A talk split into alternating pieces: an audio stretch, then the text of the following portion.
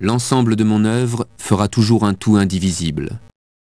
Je fais une Bible, non une Bible divine, mais une Bible humaine, un livre multiple résumant un siècle. Tout dire, à tous et de toutes les façons possibles, c'est dans cette démesure que l'œuvre littéraire de Victor Hugo trouve son unité profonde.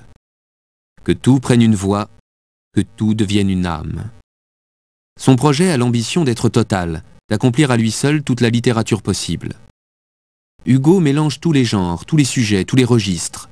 Poésie, roman, théâtre, essais, correspondance, mais encore discours, articles et feuilletons dans la presse.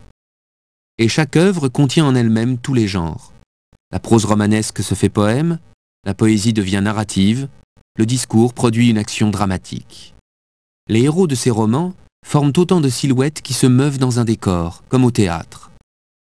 Dans cette volonté de tout dire, Victor Hugo utilise tous les mots et invente une langue nouvelle.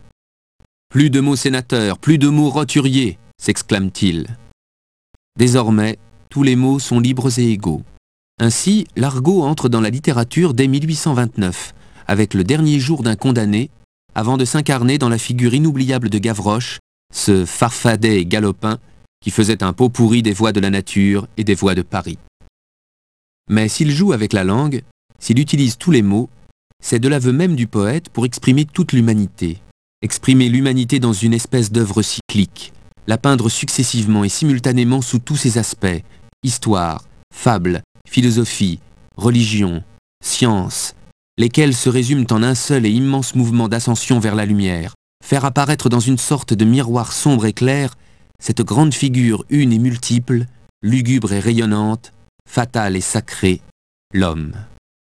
Le poète n'hésite pas à se surcharger d'humanité, cherche aussi à saisir l'insaisissable. Il se met à l'écoute de l'irrationnel et de l'inconscient, ce que dit la bouche d'ombre, et donne corps à l'invisible, comme à ces esprits impalpables de la croyance musulmane, les djinns.